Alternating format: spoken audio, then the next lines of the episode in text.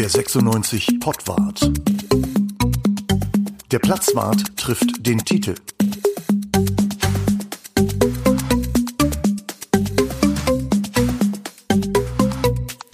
Ja, herzlich willkommen zum Pottwart. Der HAZ Platzwart trifft den Titel. Heute wollen wir uns mal beschäftigen mit dem Nachwuchs, mit der Zukunft, könnte man sagen. Und äh, wer möchte das nicht, sich mal mit einer Zukunft beschäftigen, die ein bisschen besser ist als das, was wir gerade haben. Es begrüßen euch äh, Bruno, Tite und Uwe. Moin, moin. Ja, hallo. Hallo. Man sagt übrigens nicht Moin, moin, da wo ich herkomme.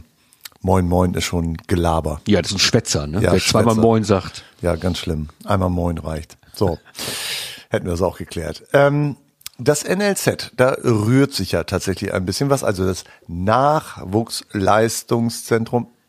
Und äh, ähm, Michael Tarnath ist nicht mehr dabei. Der hat zehn Jahre, hat der für 96 gearbeitet, fünf auf dem Platz, fünf im NLZ. Und äh, jetzt ist er nicht mehr dabei. Wir wollen mal ein bisschen bilanzieren, wie das so war, wie die Arbeit von Michael Tarnath war.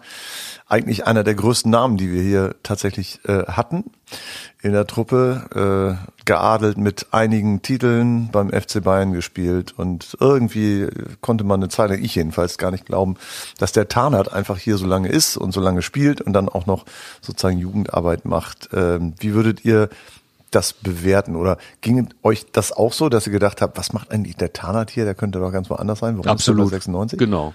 Fand ich auch. Also der kam, das war, das war erstmal eine Verpflichtung, ähm, mit der du nie gerechnet hättest. Und ähm, ich fand ihn auch auf der Position tatsächlich, ähm, mir, fiele jetzt spontan niemand ein, der die in den letzten Jahren besser ausgefüllt hat, oder, Tite? Na, kannst du ja gleich was zu sagen. Ähm, und dass er dann sich noch dazu ja, durchgerungen ist vielleicht das falsche Wort, aber ähm, sich dann tatsächlich entschied, ähm, die Leitung des Nachwuchsleistungszentrums, der Slash Akademie bei uns zu übernehmen. Also ich fand's gut. Ähm, allein, wie gesagt, von der Strahlkraft seines Namens. Was jetzt seine inhaltliche Arbeit angeht, da werden wir sicherlich gleich im Verlauf des Podcasts zu kommen. Ähm, da kann man sicherlich unterschiedlicher Meinung sein. Offensichtlich ist man das ja auch gewesen bei Hannover 96. Nun könnte man natürlich sagen, okay, wenn das Geld stimmt, äh, dann arbeitet man auch bei 96 als als äh, Michael Tarnath, ähm, aber vielleicht waren es ja auch andere Gründe. Vielleicht war er auch einfach gerne hier. Dieter, wie war's? Ja, das ist so. Der, der war gerne hier. Also mal abgesehen davon, dass er damals gerne natürlich zugeguckt hat, was sein Sohn macht. Das ist ja, das ist ja klar. Das Ja. kann man, das kann man nicht ausklammern. Er hat ja immer gesagt, ja, mein Sohn macht seinen Weg, ich mache meinen. Ähm, man kann, darf sich aber sicher sein, dass Michael Tarnath jetzt das Geldverdienen jetzt nicht mehr äh, gebraucht hätte.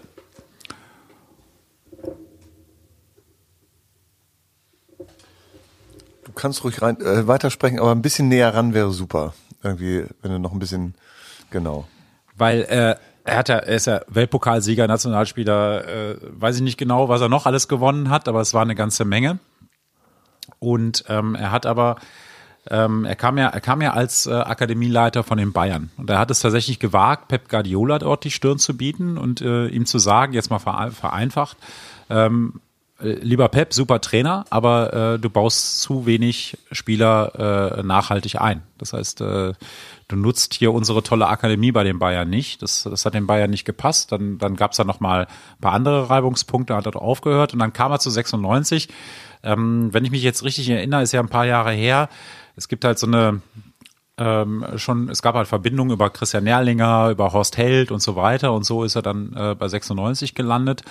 Und ähm, erfolgreichste Zeit weiß ich jetzt nicht. Es kommt halt drauf an, woran man es misst. Äh, es war mit Sicherheit in den letzten, sag mal so 10, 15 Jahren die Zeit, in der die meisten ähm, Spieler zumindest mal bei den Profis trainiert haben.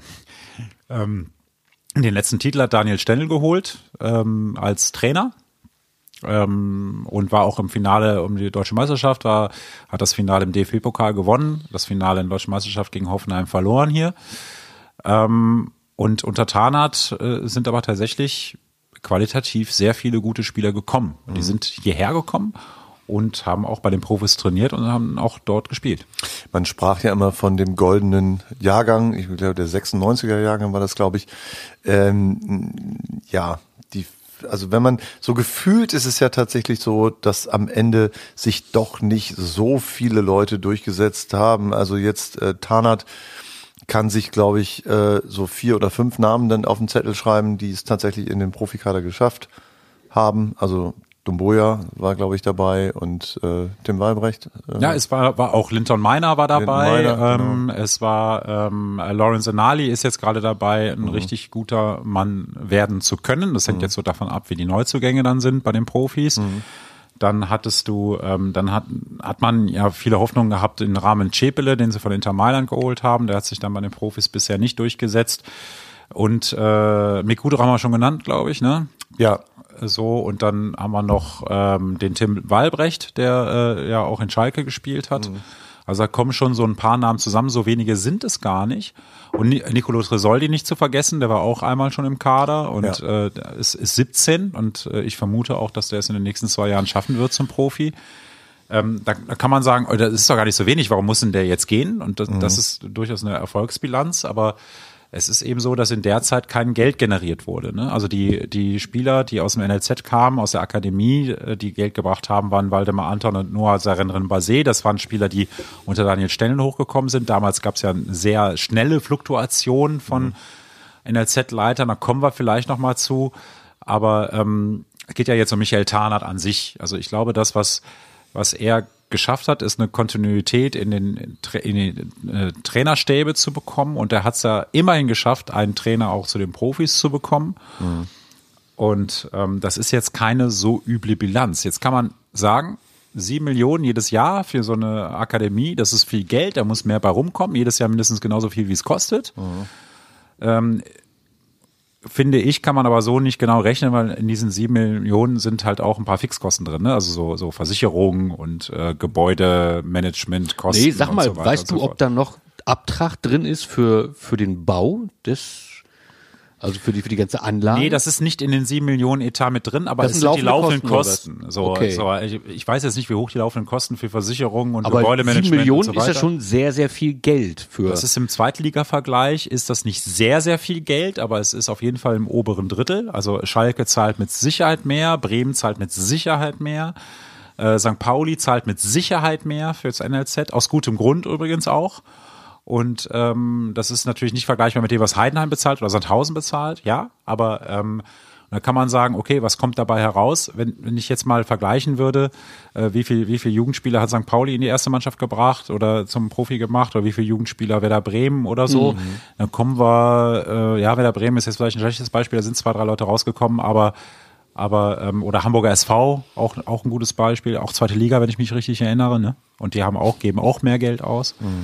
Ähm, da sind sieben Millionen, wenn man sich als großer Club, also sag mal als Top, einen Club aus unter den Top 25 oder so in Deutschland bewegt, dann ist das schon eine Summe, die man auch ausgeben kann. Das Ding ist ja tatsächlich, auf der einen Seite ähm, rechnen wir die Kosten, seien es jetzt sieben Millionen oder was auch immer. Auf der anderen Seite ähm, stellen wir dann die Einnahmen dar.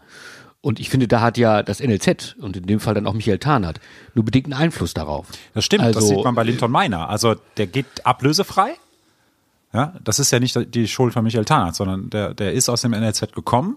Auch, dass er aus dem NLZ gekommen ist, ist jetzt nicht unbedingt nur sein Verdienst, aber, aber es ist jetzt auch nicht seine Schuld, dass Linton Meiner kein Geld einbringt, weil sie ihn einfach den Vertrag, äh, entweder weil sie ihn nicht verkauft haben oder den Vertrag nicht früh genug verlängert haben. Jetzt lass uns doch mal sagen, äh, einmal für Dovis. Michael Tarnath war ja kein Trainer. Er hat dieses Nachwuchsleistungszentrum geleitet. Was macht der eigentlich Den ganzen Tag. den ganzen Tag? Also er trinkt mit Sicherheit viel Kaffee. Aber das äh, macht er nicht nur, sondern nimmt den Kaffee dann mit auf die Anlage. Äh, und das ähm, Okay, echter Profi. Er nimmt ihn aber selber mit auf die Anlage, er wird ihm nicht hinterhergetragen. Nein, nein, nein, der ist schon da unterwegs. Also ich hab, hab, bin da häufiger mal und, und ich treffe ihn eigentlich auch nie im Büro, sondern immer dann so draußen auf dem Platz und dann guckt er mal hier und guckt Du, er der mal ist da. halt gerne an der frischen Luft, ne? Das stimmt, ich auch übrigens. Ähm, also ähm, was macht er den ganzen Tag? Also, das ist erstmal so, dass das bei Hannover 96 dann sozusagen bei den bei der D-Jugend geht das los oder bei E-Jugend geht das los, dass die Spieler sichten und dann geht das dann hoch bis zur A-Jugend bis zur U23. Das kann man sich ja jetzt durchrechnen. Das sind eins, drei, fünf, sieben, neun, ja, elf Mannschaften, ne, die er dann Bei elf hatte der. Titel schon echte Probleme, weil da waren die Finger alle, ne? Genau. Ja, ja, ja nach, Das- nach, nach der B-Jugend, nach dem Leistungsbereich runter ging es dann wieder. Äh, Das konntet ihr jetzt nicht sehen, aber so ab, ab neun es dann äh, ein bisschen, bisschen holprig. ich mache dann einfach die Finger bei ab der sechs mache ich dann wieder äh, wieder auf. Und äh, ja, das auf jeden Fall er muss sich da um viele Trainer kümmern, muss dann um Konzeption muss er sich kümmern und um die Trainerbesetzung, um die Inhalte und so. Und ähm, man muss den Laden natürlich insofern zusammenhalten, als dass man äh, also sag mal so, jeder Trainer, der bei Hannover 96 im Jugendbereich arbeitet, sieht sich natürlich dann äh, in einer Trainerkarriere so, dann, dass er irgendwann mal Fußballlehrer wird und eine Bundesligamannschaft trainiert. Jeder E-Jugendtrainer, jeder D-Jugendtrainer, der bei Hannover 96 ist, der glaubt das von sich. Das ist auch eine sehr junge Truppe, also eine sehr junge Trainertruppe. Die mu- muss man irgendwie versuchen zusammenzuhalten. Und äh, natürlich auch den ganzen Laden am Laufen halten sportlich. Dazu kommt noch, dass die, dass ähm, in einem Nachwuchsleistungszentrum tu- tun die Spieler das, was sie tun sollen, nämlich viel Fußball spielen. Jetzt haben wir in einem Wachstumsbereich, also so E-Jugend, D-Jugend, C-Jugend, wo die Spieler schnell wachsen. Das ist unheimlich kompliziert, weil die die brauchen eine regelmäßige medizinische und physiotherapeutische Betreuung. Ansonsten können die bis zu 15 höchst, äh, höchsten Leistungsfußball spielen und dann und anschließend sind sie kaputt. Aber das, das macht ja auch nicht Tana, der untersucht die ja nicht. Nein, er, aber der sorgt dafür, dass diese, dass diese Strukturen funktionieren. Ja. Aber er ist auch nicht, er ist auch nicht der Herbergsvater, der um 10 Uhr das Licht ausmacht irgendwie und Und vorher, Herbergsvater vorher gibt's roten Tee auch. ausschenkt, ne? Herbergsvater gibt's auch, das ist der Johannes Seidel, der, der Ja. kümmert sich da um die Jugendlichen, die dort im Internat sind. Ja. Den gibt es auch. Genau, aber das macht auch nicht Tana. Der kümmert sich nicht sozusagen um den, um das Internatswesen, sondern der kümmert sich darum, wenn die Jungs äh, kurze Hose anziehen und dann auf den Platz gehen. Also aber dann um- kümmern sich wieder die Trainer. Also, Also um die Jobbeschreibung nochmal zu vereinfachen. Ja, bitte. Michael Tarnath macht im, äh, in der Akademie macht er das, was Markus Mann für die Profis macht. Aber nicht für eine Mannschaft, sondern für elf. Mhm. So, das ist sein Job. Aber der muss ja keine Spieler kaufen, oder? Doch, natürlich, klar. Ja. selbstverständlich. Also ich meine, wenn Dortmund kommt her und Schalke kommt her und Leipzig kommt her und holt 96 die Spieler in der U15 weg, dann muss man neue Spieler holen, ist doch klar. Also ähm, Das heißt, der ist auch viel unterwegs und guckt sich auf anderen Plätzen um. Aber dafür gibt's doch wiederum Scouts. Haben wir doch nicht. Das ist doch auch nicht so. aber die hat Markus Mann ja auch nicht. Also Ja. äh, deswegen deckt sich das dann doch wieder. das heißt, Tarnath ist viel unterwegs und guckt sich andere Spieler auf anderen Plätzen Das an. tut er auch, ja. Und der hat immer Kaffee dabei. Immer Kaffee. Dann kann man sich auch vor Ort holen. Also wenn das, wenn der Clubhaus wird, dann mal Lust hat aufzumachen. Ja. So, das heißt, ähm, was brauchst du denn, um das zu sein? Also du musst ja nicht zwingend Fußball gespielt haben, sondern du. Doch, musst du. Also du, du musst Fußball gespielt haben, du musst auch äh, mit Trainern umgehen können, du musst eine Persönlichkeit sein, weil man muss sich vorstellen, dass man dort mit Trainern zusammenarbeiten, die die höchste oder zweithöchste Ausbildungsstufe erreicht haben. Ja. Das heißt, die haben entweder die A-Lizenz oder Fußballlehrer. Und denen zu sagen, wir machen jetzt dieses System oder jedes System, das deklinieren wir jetzt hier durch. Und wir wollen, Hannover 96 möchte den oder diesen Fußball spielen, dafür musst du dich auskennen im Fußball. Dafür musst du gute, ein gutes Netzwerk haben. Abgesehen davon brauchst du ein Standing, das äh, das vorherige Nachwuchsleistungszentrum Leiter nicht hatten, ähm, dass, dass sich nicht jeder Berater über den Tisch zieht und den, den nicht jeden Jugendspieler aus Hessen, aus Bayern, aus äh, Sachsen verkauft. Es gab ja auch dunklere Zeiten bei äh, im Nachwuchsbereich bei 96. Es gab mal einen Missbrauchsskandal. Äh, das waren wirklich viele, viele dunkle Wolken äh, über der Jugendarbeit.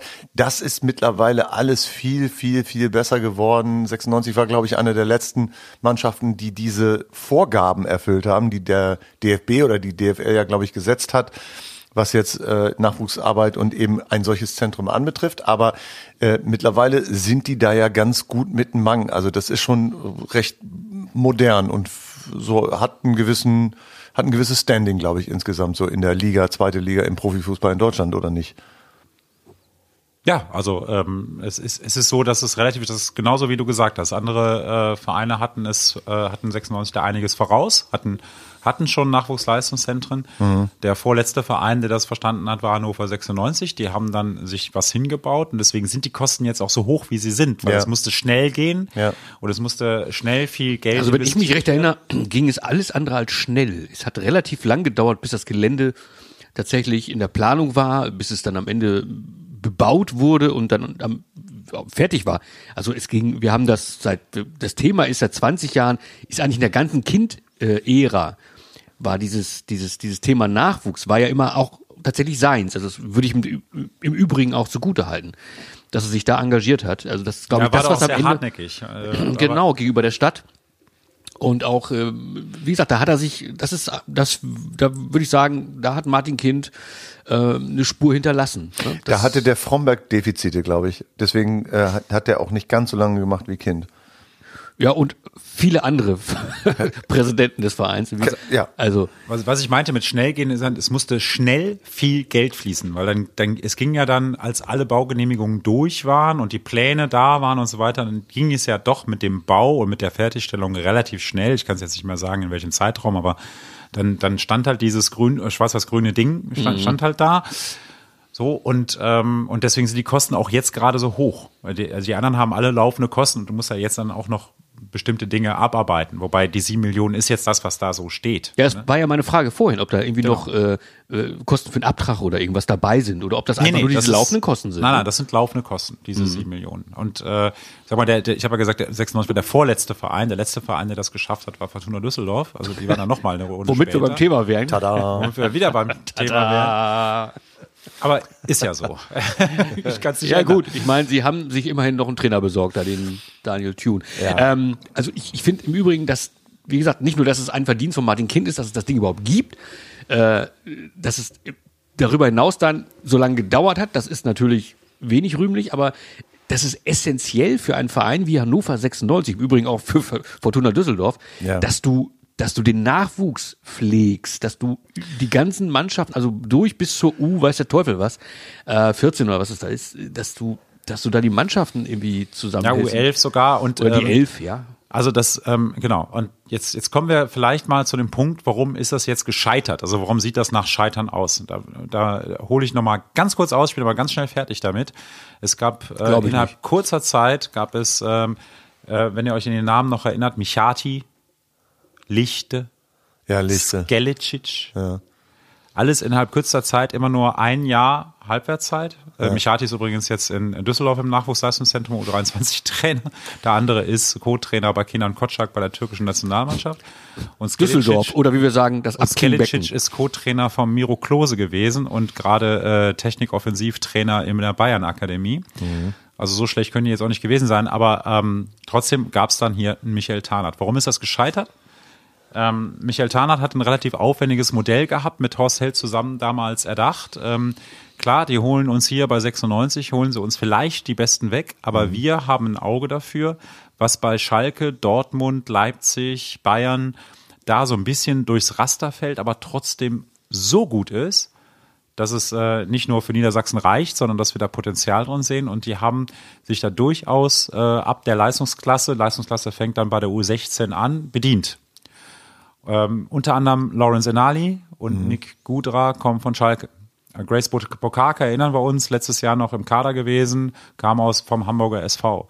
Und für diese, für diese Transfers hat man dann halt auch Michael Tarnath, der Richtung Süden geguckt hat, und eben auch Stefan Schmidt geholt, der bei Schalke Akademietrainer war, sich da auskennt äh, im Ruhrgebiet und auch in Berlin und hat da ein, ein paar gute Spieler rangeholt. Es gab ein, es gab vor dieser Saison gab es dann einen Stopp. Es gibt keine Transfers. Wenn man bedenkt, dass eine U23, wenn man sie denn haben will, ähm, dann immer jedes Jahr neue Spieler braucht, weil es immer nur Jahresverträge gibt da, weil man dann sagte, okay, wenn die jetzt 21, 22 sind, bringt das jetzt auch nichts mehr, ist dieser Kader geschrumpft um die Hälfte. Das heißt, äh, äh, der Trainer, damals Christoph Dabrowski, hatte in der Vorbereitung im vergangenen Sommer ungefähr, also sag mal so im Schnitt elf, zwölf Leute beim Training. Halte ich für einen Regionalligisten in Deutschland einzigartig. Ähm, dann sind die in die Saison gegangen, haben sich verstärkt mit U19-Spielern. Die U19 musste sich verstärken mit U17-Spielern, spielten fast eine komplette U19-Bundesliga-Saison mit einem jüngeren Jahrgang. Und man wundert sich jetzt bei Hannover 96, dass die gegen den Abstieg spielen. Und äh, man hat mit, damals hat man das offensiv beworben mit, wir planen mit engen Kadern, weil wir wollen gerne einen Stamm haben. Das ist denen komplett auf die Füße gefallen. Komplette Fehlplanung, nicht von Michael Tarnath, sondern Anweisung von oben, beziehungsweise Markus Mann und äh, auch Martin Kind, wir müssen sparen, wir holen keine Spieler mehr und so weiter. Das ist jetzt alles vielleicht ein bisschen langweilig und zäh, was ich jetzt so erzählt Nee, habe. finde ich schon auch schlüssig. Aber Also, darin, darin liegt der, da- darin liegt, also der erste, der gesagt hat, ich mache nicht weiter, ist Stefan Schmidt. Man hätte auch mit Stefan Schmidt nicht weitergemacht, weil man gesagt hat, das passt jetzt nicht in das, was wir wollen. Wir holen unsere Spieler jetzt nur noch aus ähm, aus Grasdorf, aus Limmer, aus Havelse. Ähm, und, Mach mir Grasdorf nicht vom Polizei schlecht, ne? SV. Na, mache ich ja nicht. Ich mache ja Limmer auch nicht schlecht. Ich habe ja den Mhm. großartigsten Verein äh, Hannovers gerade auch genannt oder vom VfL Eintracht vielleicht sogar. Äh, Grasdorf. Jetzt ist, Super. jetzt ist natürlich so, jetzt kann man sagen, okay, äh, sieben Millionen ist eine Menge Holz, äh, das ist viel Geld irgendwie. Ähm, das sollte eigentlich reichen, gerade im Bereich, wo man sagt, okay, man hat man hat's mit, ja, ab wo geht das los? 11, 12, 13-Jährigen äh, zu tun und vielleicht mal 14 oder 15-Jährigen und muss in denen irgendwas erkennen. Aber ähm, sieben Millionen ist trotzdem eine Menge Holz. Wird für einen 15-Jährigen da schon irgendwie Geld bezahlt? Meine, bei Hannover 96 bekommt kein Spieler unterhalb der U23, ähm, na, es sei denn, sie haben einen Profivertrag wie Nicolo Tresoldi, die kriegen schon noch was, aber die bek- bekommen kein Geld und werden Ja. auch nicht Was kriegen die? Gold? geholt. Schmuck, Diamanten, Grundstücke. Pantoffeln von 96. Wie wär's mit Fußballschuhen und Trainingsanzügen? Ja, das wäre mal ein Anfang. Ich fand übrigens deine Bemerkung äh, eben sehr gut, dass man beschlossen hat, bei Hannover 96 nicht mehr so viel Geld für Spieler auszugeben. Das hat sich ja ein bisschen in den Profibereich durchgeschliffen, insgesamt, und mit ja, erkennbarem Erfolg. Das heißt, äh, am Ende ähm, hat 96 darauf gesetzt, Leute zu holen, die bei anderen NLZs durchgefallen sind. Oder verletzt waren, ja, genau. Ja. Und dann wieder aufgebaut werden mussten, für die die anderen NLZs keine Kapazitäten. Während man, während diese Vereine, also die großen Vereine, 96 die Sahnestücke weggezogen Genau. haben. Das ist ja auch so eine. Nimm mal eins der Sahnestücke, äh, Tite. Ganz im Ernst. Ansgar Knauf, habe ich letzte Woche geschrieben. Okay, der Knauf- dann für- Knauf der sehe hat ich, dann, Der okay. hat dann das Ding da in den Winkel geschwagt gegen FC Barcelona. Und dann habe ich am nächsten Tag nochmal eine Geschichte gemacht und geguckt, wen haben sie denn alles geholt. Äh, Janni Serra hat, ist äh, von Dortmund geholt worden. Als Innenverteidiger bei Hannover 96 bei Dortmund umgeschult worden zum Stürmer, ist jetzt in Bielefeld. Mhm. Ähm, äh, Entschuldigung, in Bochum. Bielefeld, Bochum? Irgendwas mit B, Naja, ne? ja. Könnte auch, könnte auch Braunschweig sein? Oder War, war der nicht mal in vielleicht Kiel? Bonn? Nee, Janis Serra war doch in, Kiel. in Kiel. Genau.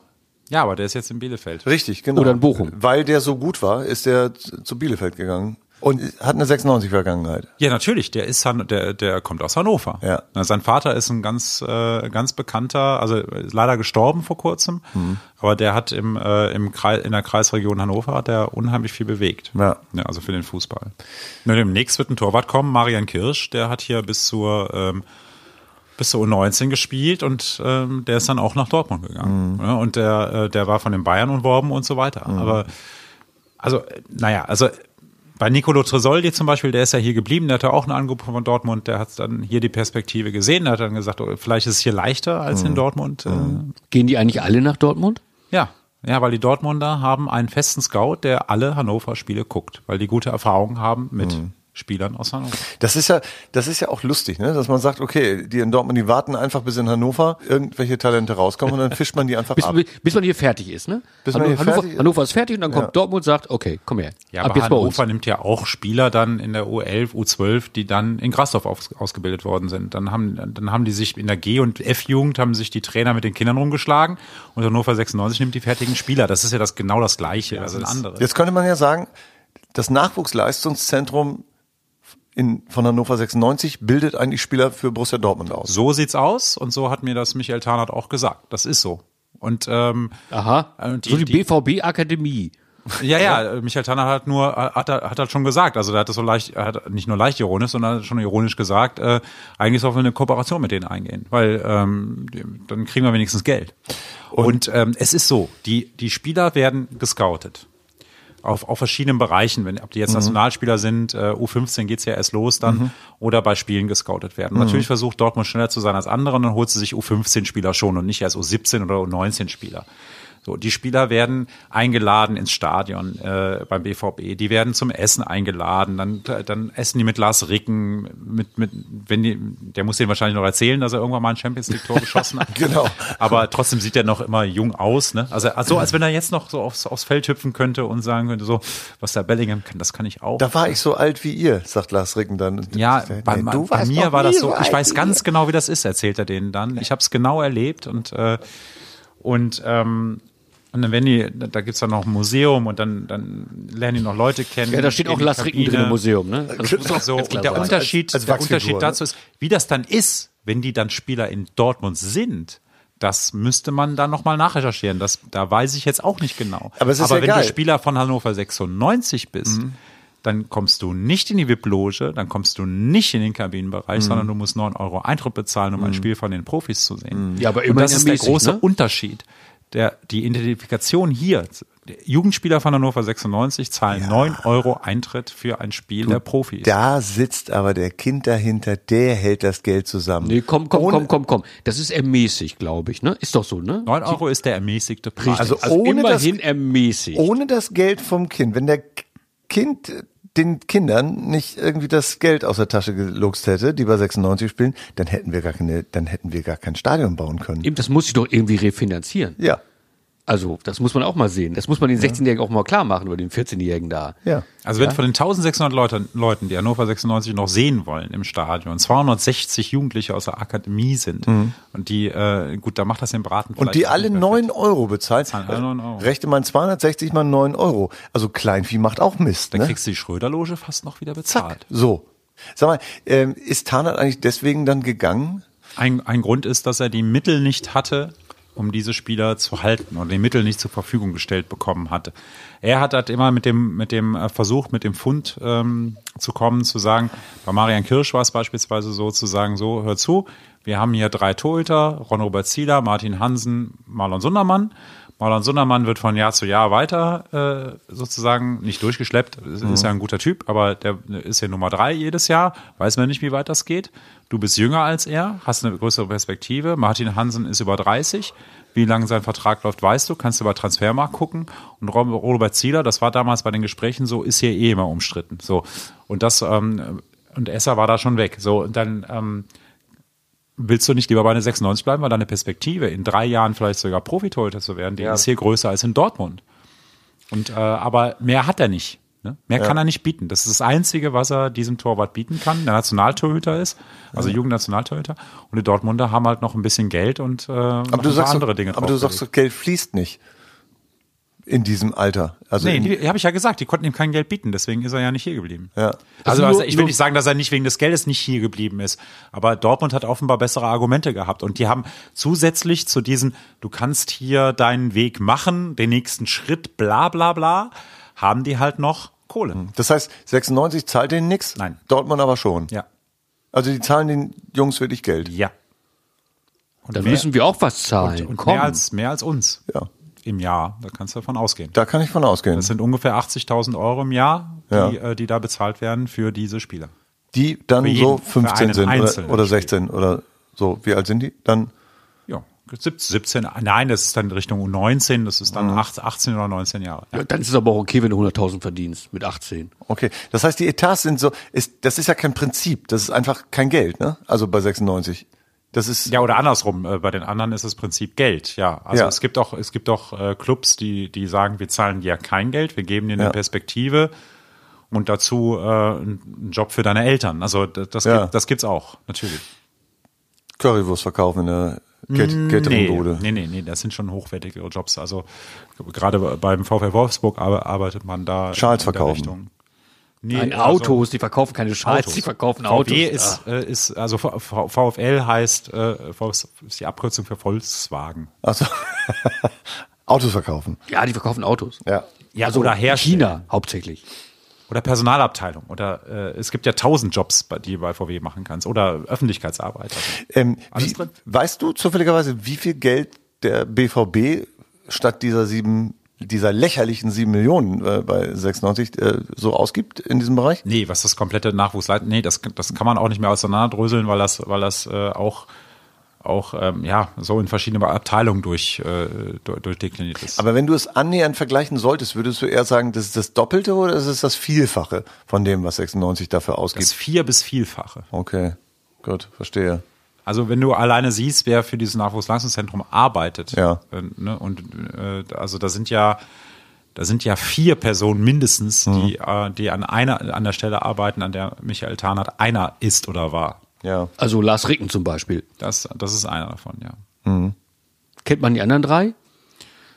Buh, müsste ich jetzt nachgoogeln, kannst du mal gucken. Aber da sind Nee. äh, eine ganz, ganz viele Menge Leute unterwegs, ähm, die da auf der Chefebene im Nachwuchsleistungszentrum arbeiten. Also wenn ich was gelernt habe jetzt heute Abend, dann ist es wirklich, dass sieben Millionen echt nicht viel Geld ist. Ich dachte Obwohl immer, es so viel Ist klingt. sau viel ja. Geld, aber ich aber, dachte immer, das wäre viel Geld, aber es ist, glaube ich, überhaupt nicht viel Geld. Also für mich, also für einige Leute sind sieben Millionen Euro viel Geld. Ja. Barbara Schöneberger hat letztens in einem Spiegel-Interview auf die Frage, wie war das, die erste Million zu verdienen, gesagt, keine Ahnung, schon so lange her. Man muss ja auch mal dazu sehen, das ist ja, es sind ja die, die verschiedene Akademien und NLZ sind ja quasi verklagt worden, weil sie äh, Trainer in, im Leistungsbereich ähm, unter Mindestlohn bezahlen. Ne? Also das ist jetzt nicht so, äh, auch Hannover 96, äh, da gab es auch eine Prüfung und die ähm, auch Hannover 96 hat unter Mindestlohn bezahlt, die haben das dann korrigiert, jetzt ohne Strafe zu bezahlen. Die haben das korrigiert, die haben jetzt, sind jetzt bei Mindestlohn. Wo Das- jetzt, wo, wir sind- nicht bei Dabrowski jetzt, ne? Wir sind bei Dabrowski. Und Jetzt, jetzt deklinieren wir es durch. Was haben wir zum, zurzeit für Trainer? Wir haben in der U23 Lars Fuchs und Co-Trainer Christian Den Fuchser. Schulz. Den Fuchser. Den Fuchser, genau. Dann haben wir in der A-Jugend äh, haben wir den Stefan Schmidt, wir haben in der B-Jugend den Steven Turek, äh, den alle als größtes äh, Trainertalent aller Zeiten bezeichnen. Und jetzt weiter runter komme ich jetzt auch nicht. Also so gut kenne ich mir jetzt, jetzt auch nicht aus. Ich weiß, wer in der U11-Trainer ist, aber ähm, ähm, genau, mit dem verstehe ich mich so gut. Äh, da sag jetzt nicht, wer das ist. Aber Genau. Der wird nicht erwähnt. nee, das, das Und der Steven Turek? Steven Turek, ja. Ist aber nicht von Toni Turek, der Enkel. Leider nein. Also vielleicht, ich habe noch, noch nie gefragt. Frag ist er ihn. der, ist er der ihn. Enkel vom Fußballgott? Ja, frage ich. Stellt euch das mal vor. Ja, ich meine, wie viele Tureks gibt's hier so? Ja, im Fußball. genau. Turek und Fußball, das ist, das, das kommt nicht so häufig, ne? Nee, das ist gut. Frag ihn mal. Nee, muss ich ihn unbedingt fragen. Oder vielleicht weiß ja jemand weiß- unserer- unserer kommt Zuhörer aus hier? Peine, das weiß ich. Der Ja, Turek kam doch aus Peine, oder nicht? Also, Toni Turek kam aus Peine. natürlich, das weiß doch jeder. Typisch, ist typischer Düsseldorfer, durch ja. und durch. Ja. P-E-T-T hatte er als, als, als Autokennzeichen damals. Da gab's doch keine Autos, die hatten keine Kennzeichen. Also wenn einer von euch, die, die ihr da draußen ich zuhört, meine, ich meine das Brandzeichen auf dem Pferd. Mann. wenn einer von euch, der draußen zuhört, weiß, ob Steven Turek der Enkel, Urenkel von Toni Turek ist, Und welches Autokennzeichen Toni, Toni Turek hatte Ja. oder Steven Turek. Oder ob die vielleicht auch in Touareg gefahren sind. Das weiß man ja nicht. Also schreibt uns an kontakt.derplatzwart.de Toni Tuareg, ne? Toni Turek, ja. Und da sind wir wieder bei VW tatsächlich. Ja, genau. Ne? Also was für irre Wolken das hier jetzt schlägt. Wahnsinn. Und ist- sieben Millionen sind, ist immer noch nicht viel Geld. Trotz allem. Für mich schon, tut mir leid. Ja. Na, aber ich komme auch aus einer Arbeiterfamilie. Ist natürlich bei euch anders, ne? Ihr habt ja oben bei euch da am Deich, da gehörte euch ja quasi alles, was da hinterm Deich war, ne? Ich will, Also da, wenn mal wieder Ebbe war. da reden wir nicht über Geld, da haben wir das. Ja. Ja. Das sind nur zehn Und- Tureks oder so. Ach, die haben doch was mal gegessen morgens. Hatten wir eigentlich schon erwähnt, äh, dass wir am 19., 20. und 27. Mai den Platzwart endlich wieder live in der Nordkurve haben. Und das Beste ist, Boah. ja, das Beste ist, Tite ist dabei. Also, Tite ist zumindest Bühne. eingeladen. Ja. Und das haben wir heute noch gar nicht erwähnt, aber letzte Woche haben wir das natürlich erwähnt, Ja. dass wir wieder The Return of Platzwart haben. Genau. Nach zwei Jahren Pause, nach Zwangspause, sind wir wieder da. Ja. Und der Saisonrückblick des Platzwarts. Oh Gott, wir freuen uns. Genau, und äh, der Kontakt, äh, wenn ihr Karten haben wollt, bitte an kontakt.derplatzwart.de. Also nicht nur die, das Autokennzeichen von Toni Tuareg, sondern auch äh, Kartenwünsche für die Platzwartlesung. Gerne Tite mit auf der Bühne. Ich glaube, er wird sogar ein Instrument bedienen. Es wird super spannend. Und er hat hoffentlich eine Hose an. Genau. Ich werde jede Woche aufgeregt. Ja. Ja. Sag das doch nicht jedes Mal. Ja, das ist gut. Und äh, wir werden den Saisonrückblick machen und ein bisschen mehr sogar noch. Und wir freuen uns da sehr drauf. Und äh, ja, äh, ich würde sagen, wir verabschieden uns für diese Woche. Ich habe noch einen Vorschlag. Ja, bitte. Nämlich. Bis zum Platzwart in der Nordkurve sammle ich alle Namen, die ich, äh, also ich kenne ja einige Spieler und ich sage euch fünf Spieler aus der 96 Akademie, dem Nachwuchsleistungszentrum, die mal Profis werden. Die bringe ich mit und die stelle ich euch vor. Das ist gut. Also bringst du die Spieler mit oder die Namen? Mal gucken, vielleicht bringe ich sogar die Spieler mit. Das würde uns natürlich besonders freuen. Ja, ein paar junge Leute da im Publikum. Das ist auch Vielleicht schön. Niklas Hult auch, kann ja sein, Oder dass der noch den, Ja sagt. der Mann, der Sonnengott. Wir verabschieden uns für diese Woche und freuen uns auf das nächste Mal. Der Pottwart, der HZ Plattwart, trifft den Titel, sagt Tschüss und bis bald. Ciao. Bleibt munter. Tschüss. Der 96 Pottwart. Der Platzwart trifft den Titel.